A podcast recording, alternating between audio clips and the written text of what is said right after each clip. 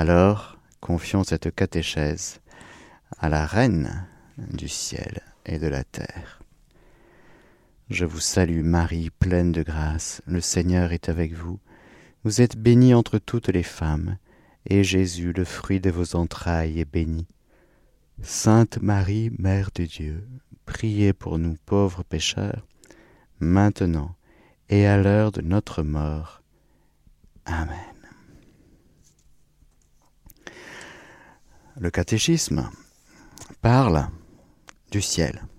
L'Église parle du ciel parce que Jésus parle du ciel, et non seulement, nous allons le voir, parle du ciel, du royaume des cieux, du royaume de Dieu, mais il, ouvre le ciel, on va le voir.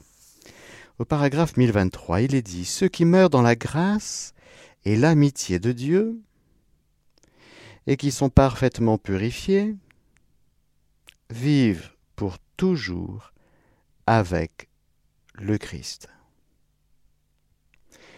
Ils sont pour toujours semblables à Dieu parce qu'ils le voient tel qu'il est, face à face.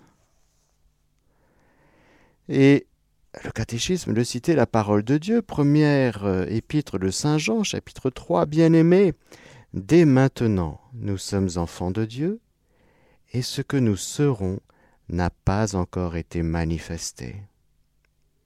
Nous savons que lors de cette manifestation, nous lui serons semblables parce que nous le verrons tel qu'il est. Voir Dieu tel qu'il est. On va développer un petit peu. Face à face. Saint Paul aussi en parle. Il dit Car nous voyons à présent dans un miroir en énigme, mais alors ce sera face à face. À présent, je connais d'une manière partielle, mais alors je connaîtrai comme je suis connu. Elle est magnifique cette parole. Je connaîtrai tel que je suis connu. Autrement dit, je connaîtrai Dieu tel qu'il me connaît.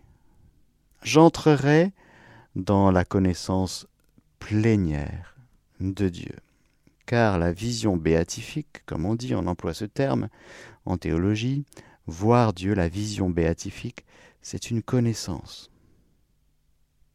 L'Apocalypse chapitre 22 dit De malédiction il n'y en aura plus.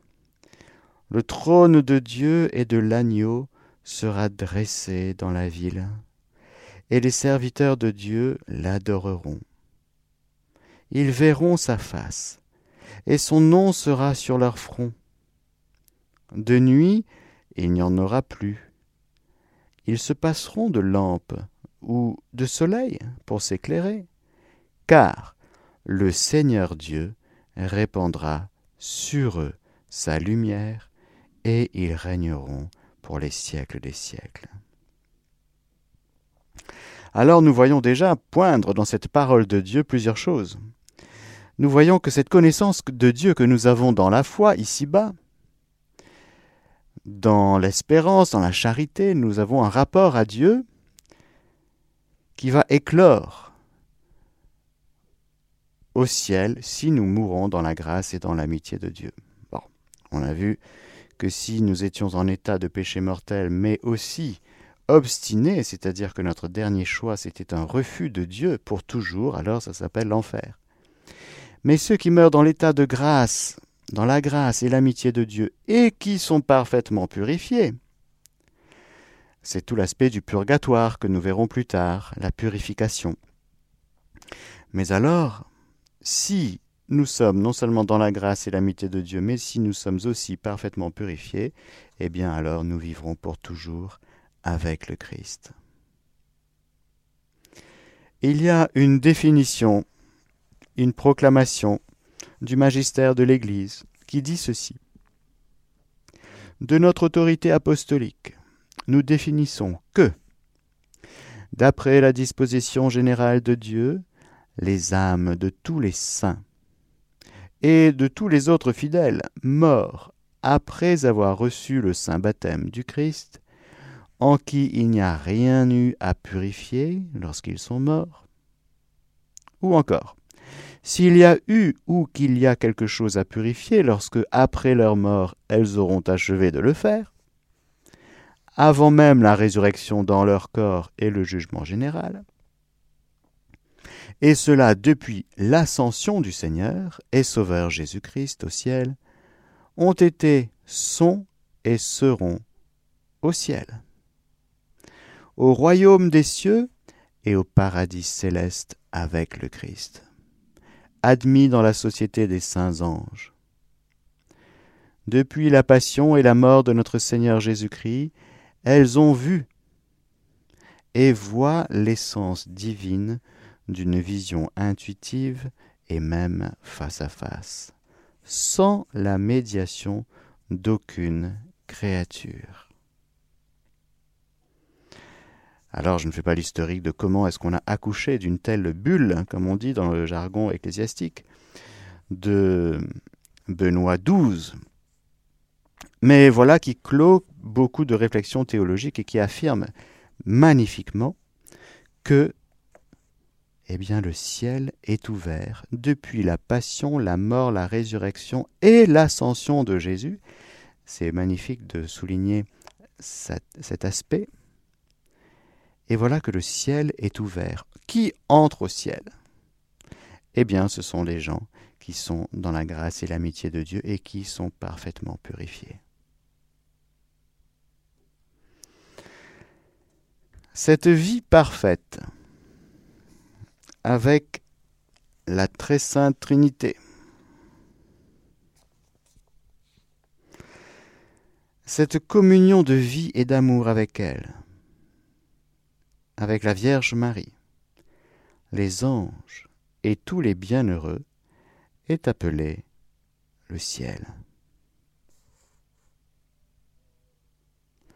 Le ciel est la fin ultime et la réalisation des aspirations les plus profondes de l'homme, l'état de bonheur suprême et définitif. Vous saviez, vous, que c'était l'aspiration la plus profonde de l'homme? Le ciel? Frères et sœurs, si le Seigneur nous a créés depuis notre conception,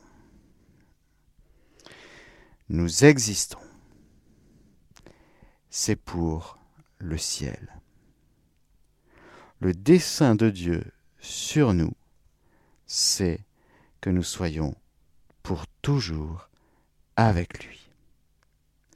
Avec lui, en lui, par lui. Dans ce face-à-face, dans cette béatitude, dans cette vision béatifique. Voilà la finalité profonde de ce pourquoi nous avons été créés. Et voilà la finalité profonde de ce pourquoi nous avons été sauvés, car le ciel était fermé. Je vous rappelle, frères et sœurs, que le samedi saint, nous faisons mémoire de Jésus descendant aux enfers. Il ne descend pas en enfer, mais aux enfers. Il y a une attente depuis Adam et Ève jusqu'à la croix de Jésus, tout le monde attend. Saint Joseph attend, Saint Jean-Baptiste, il y a des justes. Il y a tout le monde qui a eu son jugement particulier dont nous avons déjà parlé, son jugement personnel, tout le monde est déjà fixé, tout le monde sait. Mais le salut n'est pas accompli encore. Il faut que le Verbe se fasse chair, il faut que le Père envoie son Fils né d'une vierge, il faut que le Seigneur vienne assumer notre nature humaine, vienne souffrir, mourir et aller jusqu'au bout de son sacrifice, ressuscite. Et, comme dit la bulle de, du pape Benoît XII, eh bien, même l'ascension, pour que le ciel soit réouvert à nouveau. Alors Jésus descendra aux enfers et non pas en enfer, je répète pour ceux qui ont les oreilles un peu dures. Et nous aimons le samedi saint pour cela parce qu'il vient chercher tous ceux qui attendaient. De sorte que les enfers sont désormais vides. Depuis le samedi saint, il n'y a plus personne. Ou depuis l'ascension, comme vous voulez. Bon. Mais vous voyez, cette attente, elle a été, j'allais dire, rassasiée. Il fallait que le Christ meure. Parce que le ciel était fermé. Le ciel pour lequel nous avons été créés, le ciel pour lequel nous avons été sauvés. Il est réouvert à nouveau. Comment? Par qui? Par le Christ, et uniquement par le Christ. Il n'y a pas d'autre nom au ciel, sur terre et aux enfers par lequel nous soyons sauvés. Ce n'est que Jésus, Jésus-Christ, Fils du Dieu fait homme, vrai Dieu, vrai homme, Jésus de Nazareth. Ce n'est que dans le nom de Jésus que nous trouvons le salut. Alors il y a plein de gens qui ne le savent pas, et pourtant, il y a un grand désir dans le cœur de l'homme. C'est le désir du bonheur. Si nous sommes faits pour le bonheur, Dieu dans sa bonté nous a créés avec ce désir du ciel, ce désir du bonheur. Alors le bonheur, c'est quelque chose que tout le monde euh, connaît. Mais comme déjà disait le vieil Aristote euh, il y a très très très longtemps, quand il posait la question pour vous c'est quoi le bonheur, à 40 personnes, il y avait 40 réponses différentes. Mais tout le monde comprenait la question. Pourquoi? Parce que le bonheur, la béatitude, être heureux, bien heureux, c'est quelque chose qui parle à tout le monde. C'est magnifique ça. Alors, chacun donnera sa réponse. Pour moi, être heureux, c'est trois petits points. Pour moi, ben, c'est autre chose. Pour moi, c'est. Et puis, il y, a il y a des points communs. Et puis, selon ce que ton désir te dit de ce que c'est que le bonheur, car tu le désires, le bonheur, eh bien, tu vas faire en sorte de l'acquérir, de le rejoindre, de faire en sorte d'être heureux. Tout le monde veut être heureux. Il n'y a personne ici-bas qui veut être malheureux. Il y a des gens qui sont malheureux, ça c'est sûr. Mais ils ne veulent pas être malheureux. Ils veulent être heureux. Et s'ils ne sont pas bien dans leur peau, dans leur basket, dans leur, dans leur cœur, dans leur tête, ils comprennent bien qu'il y a quelque chose qui cloche et qu'ils ne sont pas faits pour ça. Ils sont faits justement parce qu'ils ne sont pas bien et ils disent mais il y a un truc qui ne va pas dans ma vie. Si nous n'étions pas faits pour le bonheur, pour la... Oui, pour le bonheur, gardons ce thème, pour, pour ce, mot pour, pour l'instant. Eh bien, nous ne constaterions pas les manques de bonheur. On n'appellerait pas malheur. Le malheur, c'est ce qui n'est pas bonheur.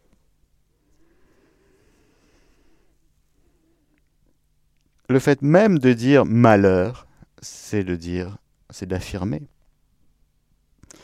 en creux le bonheur. C'est reconnaître que je suis fait pour le bonheur. Et si je suis malheureux, c'est que je suis en train d'avouer que je n'arrive pas à être heureux. Alors il faut regarder pourquoi. Pourquoi n'es-tu pas heureux? Nous aurons des catéchèses sur les béatitudes et nous aurons même une catéchèse sur les malheurs, parce que les anti-béatitudes, Jésus en a parlé dans l'Évangile. Nous prendrons le temps d'une catéchèse pour cela, parce que c'est très instructif. Et Jésus dit dans l'Évangile, Malheureux vous, les riches, malheureux vous, les scribes et, pharisiens hypocrites. Et il donne un petit peu des, des, des lumières qui nous instruisent sur Regarde pourquoi tu es malheureux au fait. Tu n'es pas fait pour le malheur, tu es fait pour le bonheur. Et si tu es malheureux, eh bien regarde, cherche, creuse, creuse ton désir.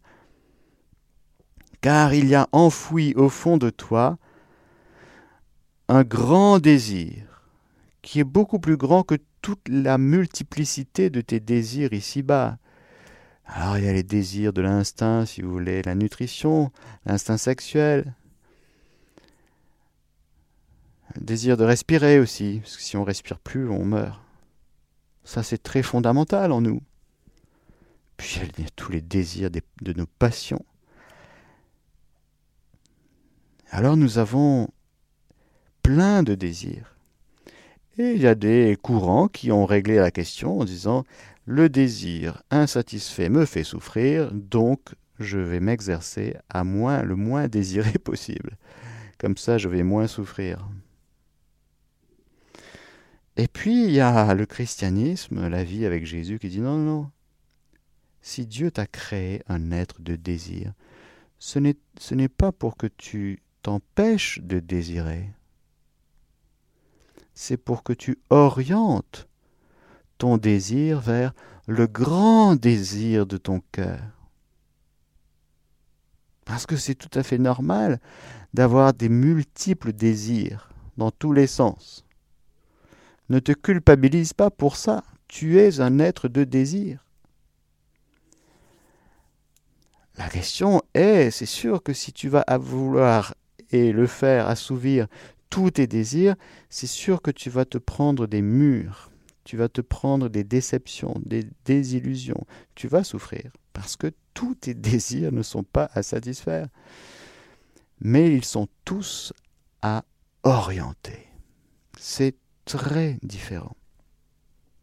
Ils sont à purifier. Mais attention, la purification du désir, c'est justement quand je me mets dans l'axe de mon grand désir.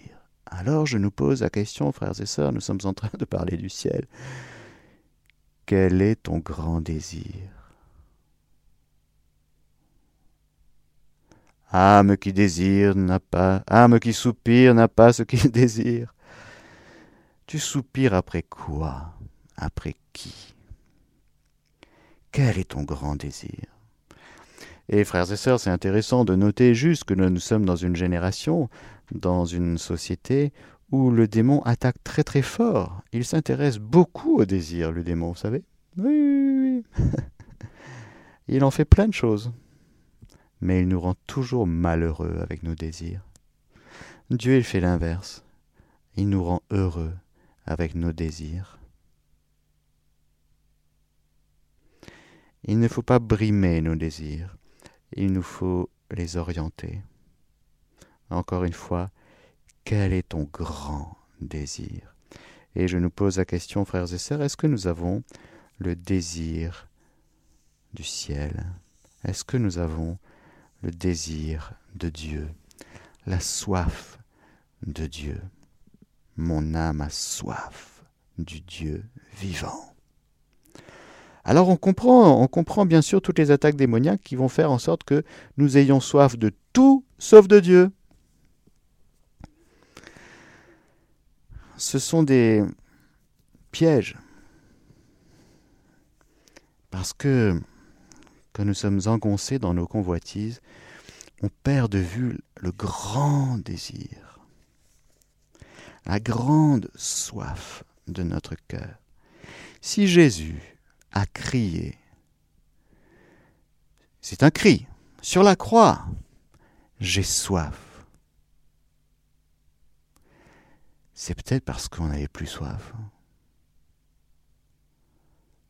On n'avait plus soif de Dieu. Non, on était peut-être désespéré, vous voyez.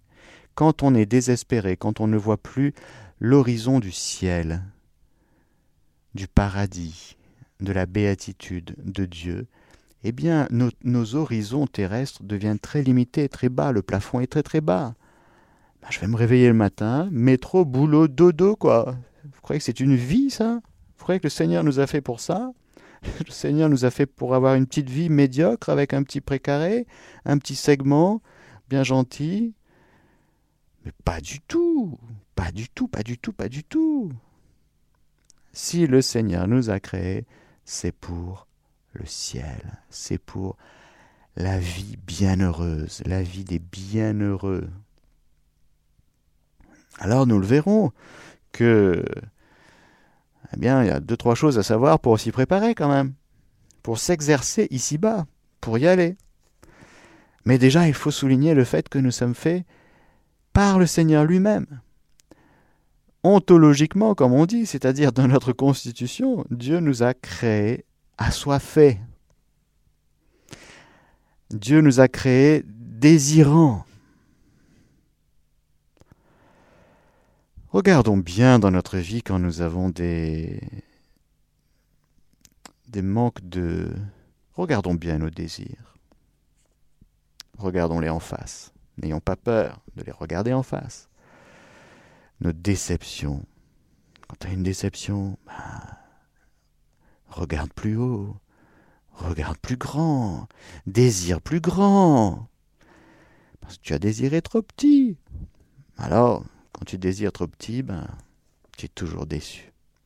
Quand tu désires Dieu, tu n'es jamais déçu.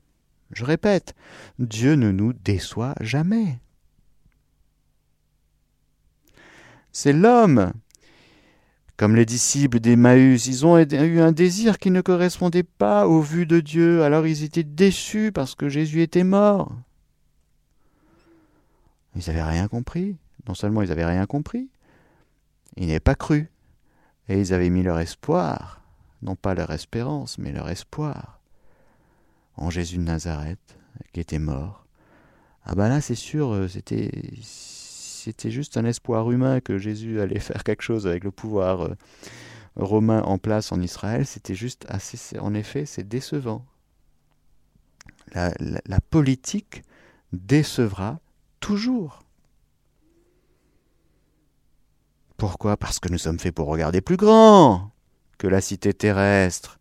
Nous sommes faits pour la cité céleste. Nous sommes de passage ici-bas. Et nous sommes faits pour le ciel. Alors, frères et sœurs, il nous faut désirer le ciel, désirer la béatitude, désirer Dieu. C'est très important, car au soir de notre vie, peut-être que le Seigneur nous dira, Ami, tu veux bien? Eh oui, qu'est-ce que tu veux Tout le temps dans l'évangile, Jésus pose la question Qu'est-ce que tu veux que je fasse pour toi? Ta volonté, elle est où? Ton désir, il est où? Que, que, que tu guérisses Que je guérisse Que ma fille soit guérie Que veux-tu?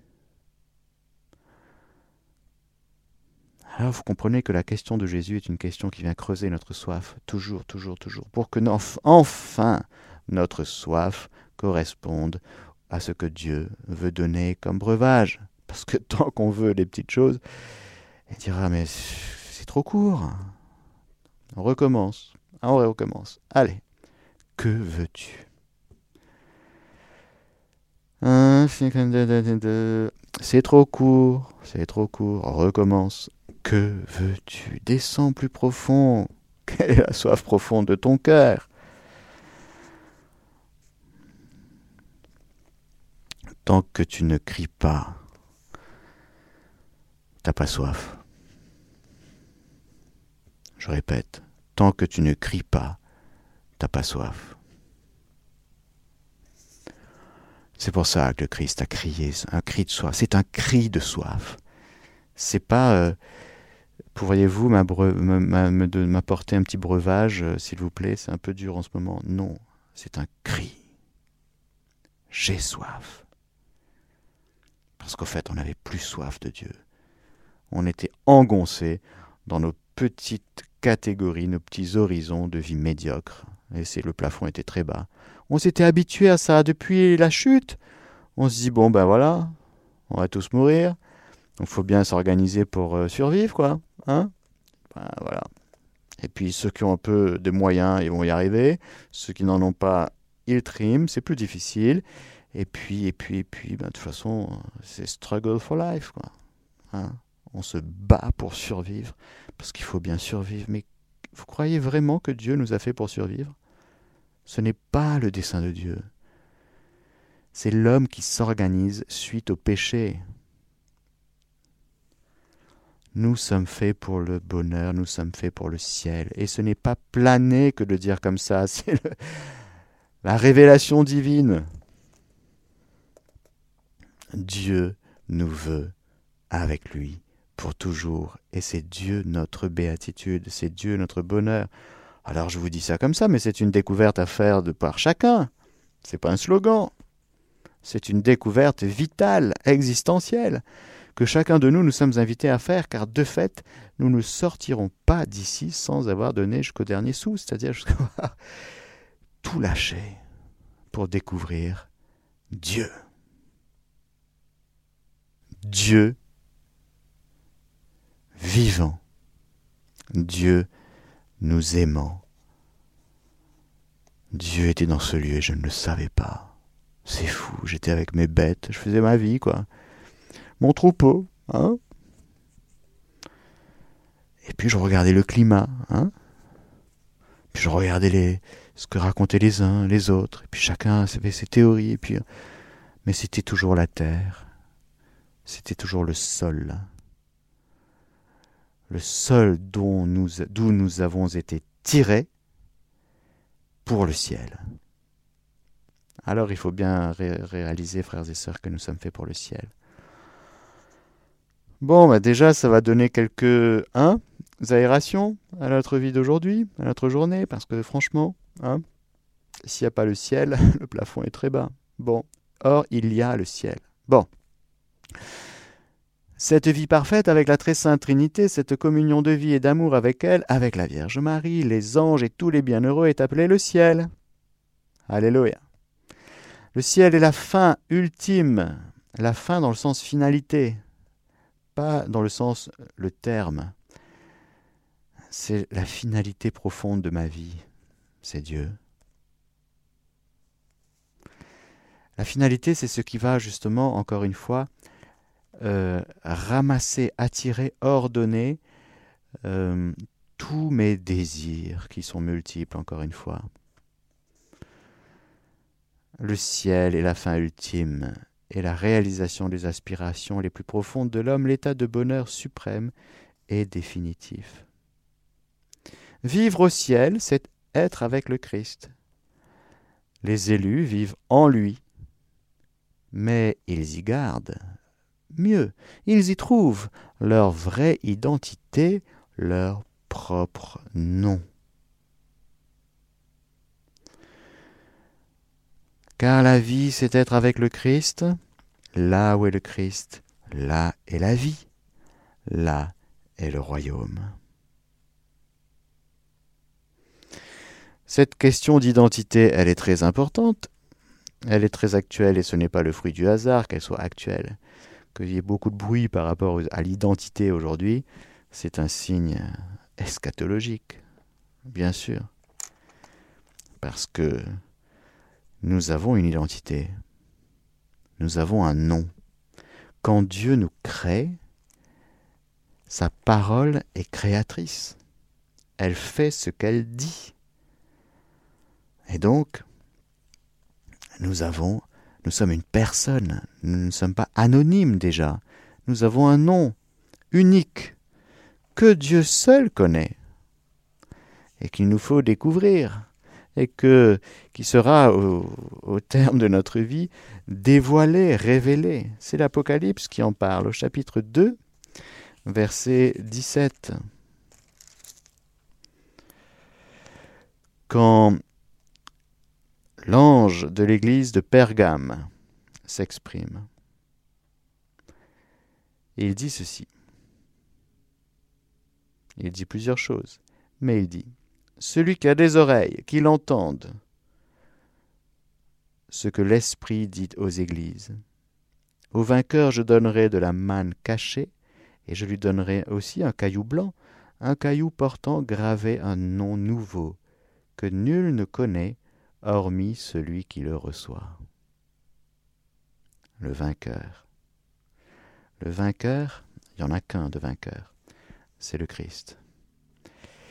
Et j'ai vécu tellement en défigurant mon nom, ce nom de bénédiction, ce nom unique, ce nom que Dieu prononce par sa parole avec sagesse, avec amour.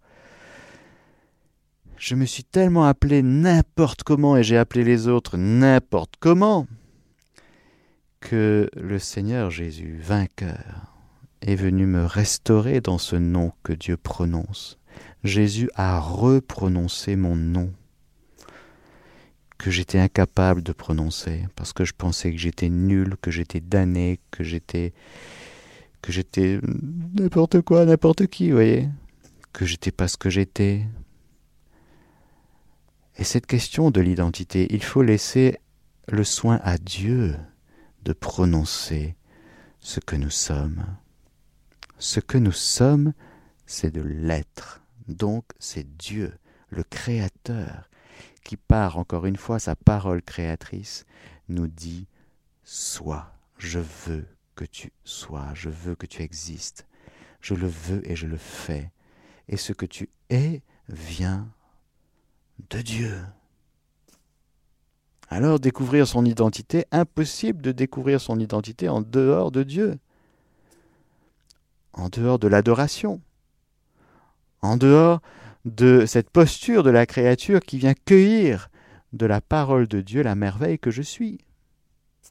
Car encore une fois, le péché nous a détournés. On n'entend plus le nom que Dieu prononce sur nous. Et comme on n'entend plus, on va chercher des noms partout. Et puis alors s'il y a des idéologies, des courants, ils disent des trucs sur moi. Tout ça, si c'est pas Dieu qui prononce mon nom, c'est juste faux. Point final ce n'est que des théories humaines. Mais quand Dieu prononce mon nom, il ne prononce pas une théorie. Il prononce par sa parole créatrice et toute puissante, expressive de sa volonté, encore une fois, de son amour. Alors là, c'est magnifique. Là, je peux me trouver. Là, je peux découvrir qui je suis à l'intérieur d'un lien d'amour avec Dieu. C'est à l'intérieur de ce lien d'amour avec Dieu que je découvre la merveille que je suis. Que je découvre que je suis fait par Dieu et pour Dieu. Et qui m'emmène vers Dieu? Eh bien, c'est le Seigneur lui-même. Saint Paul dit ça à un moment donné, je crois que c'est dans Corinthiens, je ne sais plus, quelque part, magnifique.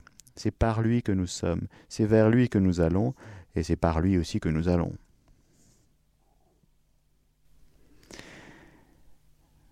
Alors oui, frères et sœurs, les élus vivent en lui. Mieux, ils y gardent, ils y trouvent leur vraie identité, leur propre nom. Tu veux savoir qui tu es? Adore, mais adore le vrai Dieu, c'est-à-dire révélé depuis Moïse jusqu'à Jésus-Christ. Dans la Bible, lis la Bible et tu verras, tu y trouveras ton identité. Hommes et femmes, il les créa à l'image et à la ressemblance de Dieu il les créa. Ça a tellement été abîmé que le Seigneur Jésus vient tout restaurer, pour que nous retrouvions dans le Christ ce que nous sommes.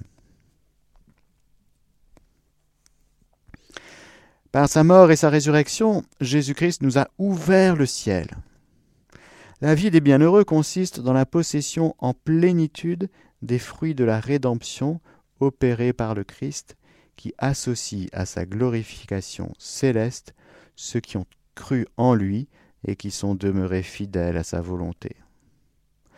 Le ciel est la communauté bienheureuse de tous ceux qui sont parfaitement incorporés à lui. Et oui, frères et sœurs, c'est une communion, le ciel, c'est une communauté. Désolé pour ceux qui n'aiment pas la vie commune.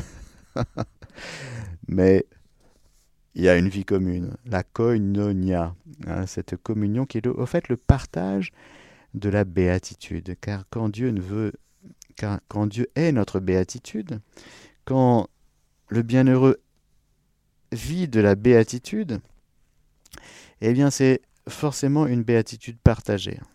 Ce n'est pas que Dieu et moi tout seul dans mon coin, ça n'existe pas.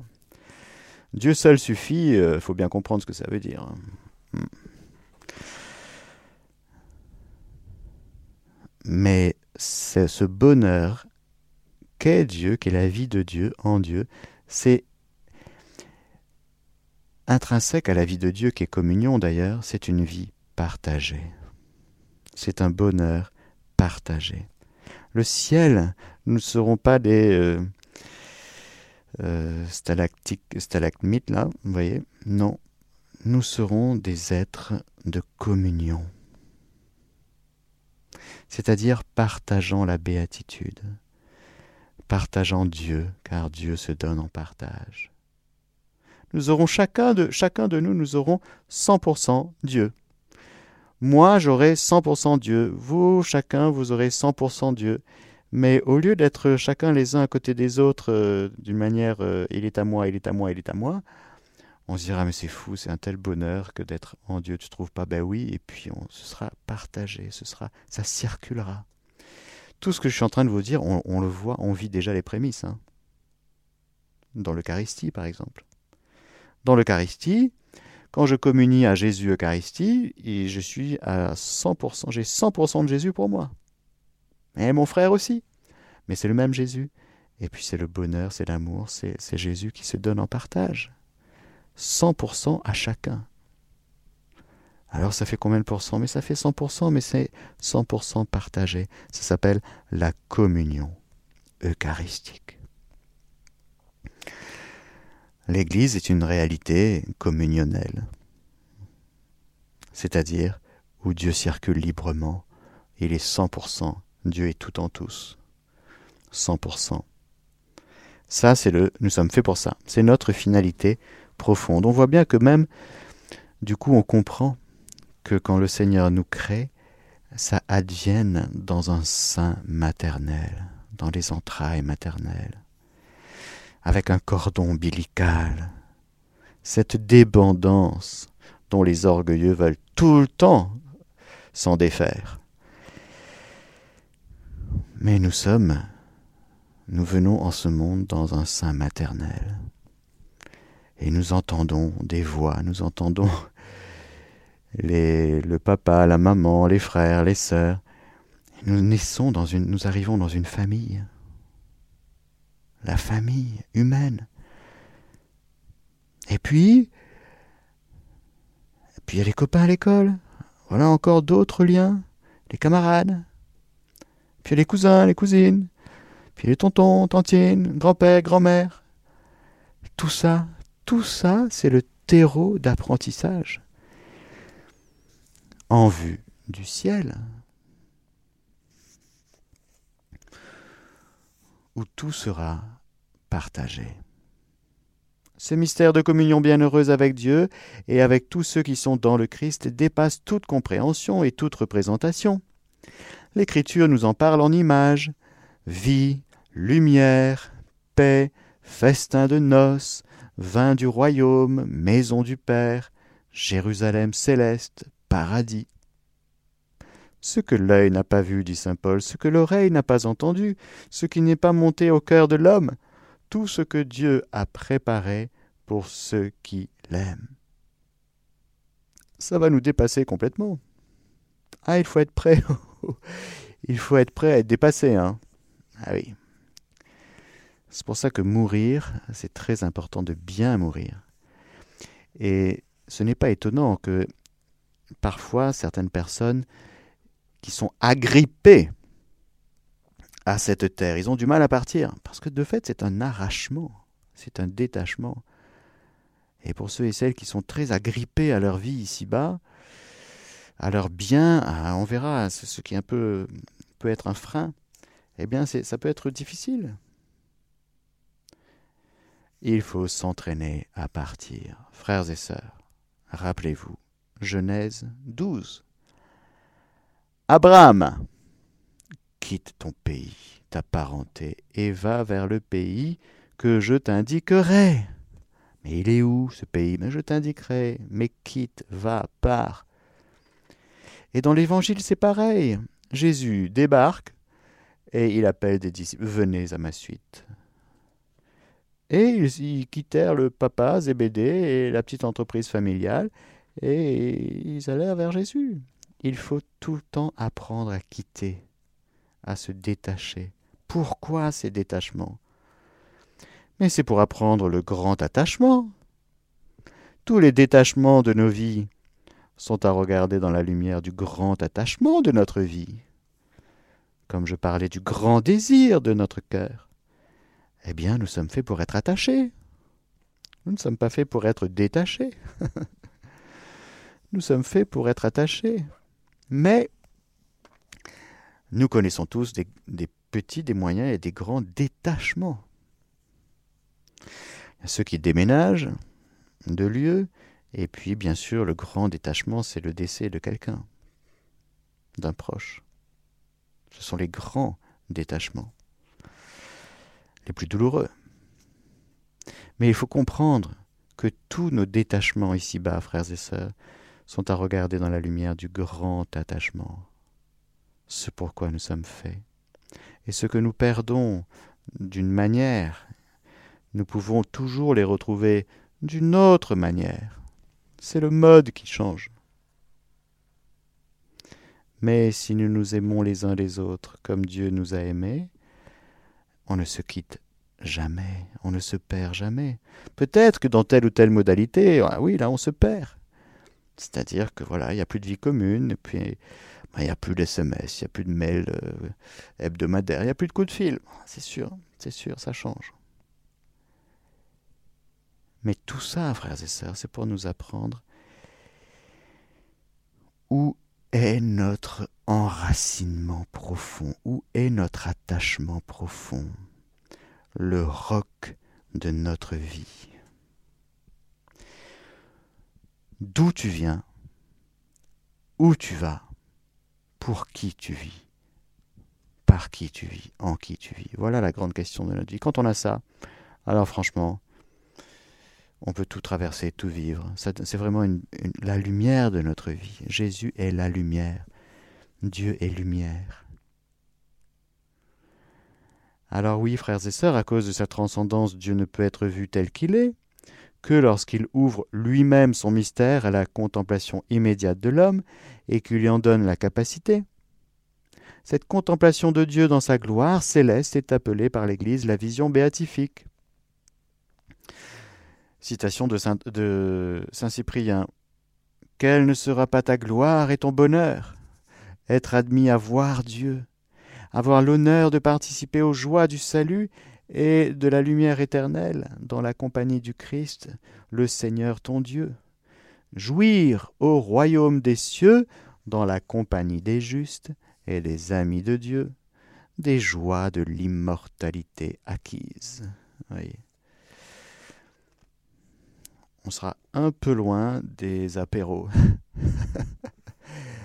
Mais les apéros, ça dit quelque chose aussi. Hein ça dit quoi? Ben, Ça dit que nous sommes faits pour la fête, nous sommes faits pour l'amitié, nous sommes faits pour le partage, nous sommes faits pour le bonheur. Alors là, ce sera le festin. C'est un mot qu'on emploie. Le festin des noces. Dieu lui-même se sert de toutes les réalités terrestres que nous vivons pour nous dire, avec travers des images, le ciel, si vous saviez à quel point c'est la fête? On ne s'ennuie jamais, contrairement à la vie d'ici-bas. Bon, un dernier petit paragraphe, 1029. Dans la gloire du ciel, les bienheureux continuent d'accomplir avec joie la volonté de Dieu. Ah oui, il s'arrête pas, la vie ne s'arrête pas, hein Ah. La volonté de Dieu par rapport aux autres hommes et à la création tout entière. Déjà ils règnent avec le Christ, avec lui ils régneront pour les siècles des siècles. Ça bouge, ça vit, ça bouillonne. On ne fait pas la sieste sur un canapé en regardant la télé, sirotant un Malibu avec un cigare au ciel. Bah non. je lisais que à Fatima, lors de je sais pas, la quatrième apparition à Fatima, il y a des gens qui avaient donné aux voyantes, euh, euh, je sais pas, une fleur et puis une bouteille de quelque chose. Et la Vierge Marie de répondre non, non, ça, ça c'est pas comme ça là-haut, c'est pas comme ça. voilà, c'est gentil, mais ça ne correspond pas. Hein. bon. Alors, il faut apprendre à se décorrespondre. Voilà. On est tellement dans des recherches de correspondance avec la vie du monde que ça va nous faire un choc, frères et sœurs, qui on n'est pas habitués à se décorrespondre pour essayer de correspondre à la vie du ciel. C'est ce qu'on va voir dans la prochaine catéchèse. Que le Seigneur Tout-Puissant vous bénisse, le Père, le Fils et le Saint-Esprit. Amen. Chers auditeurs, c'était la catéchèse du Père Mathieu. Le thème en était le ciel. Retrouvez cette émission en podcast sur notre site internet radiomaria.fr.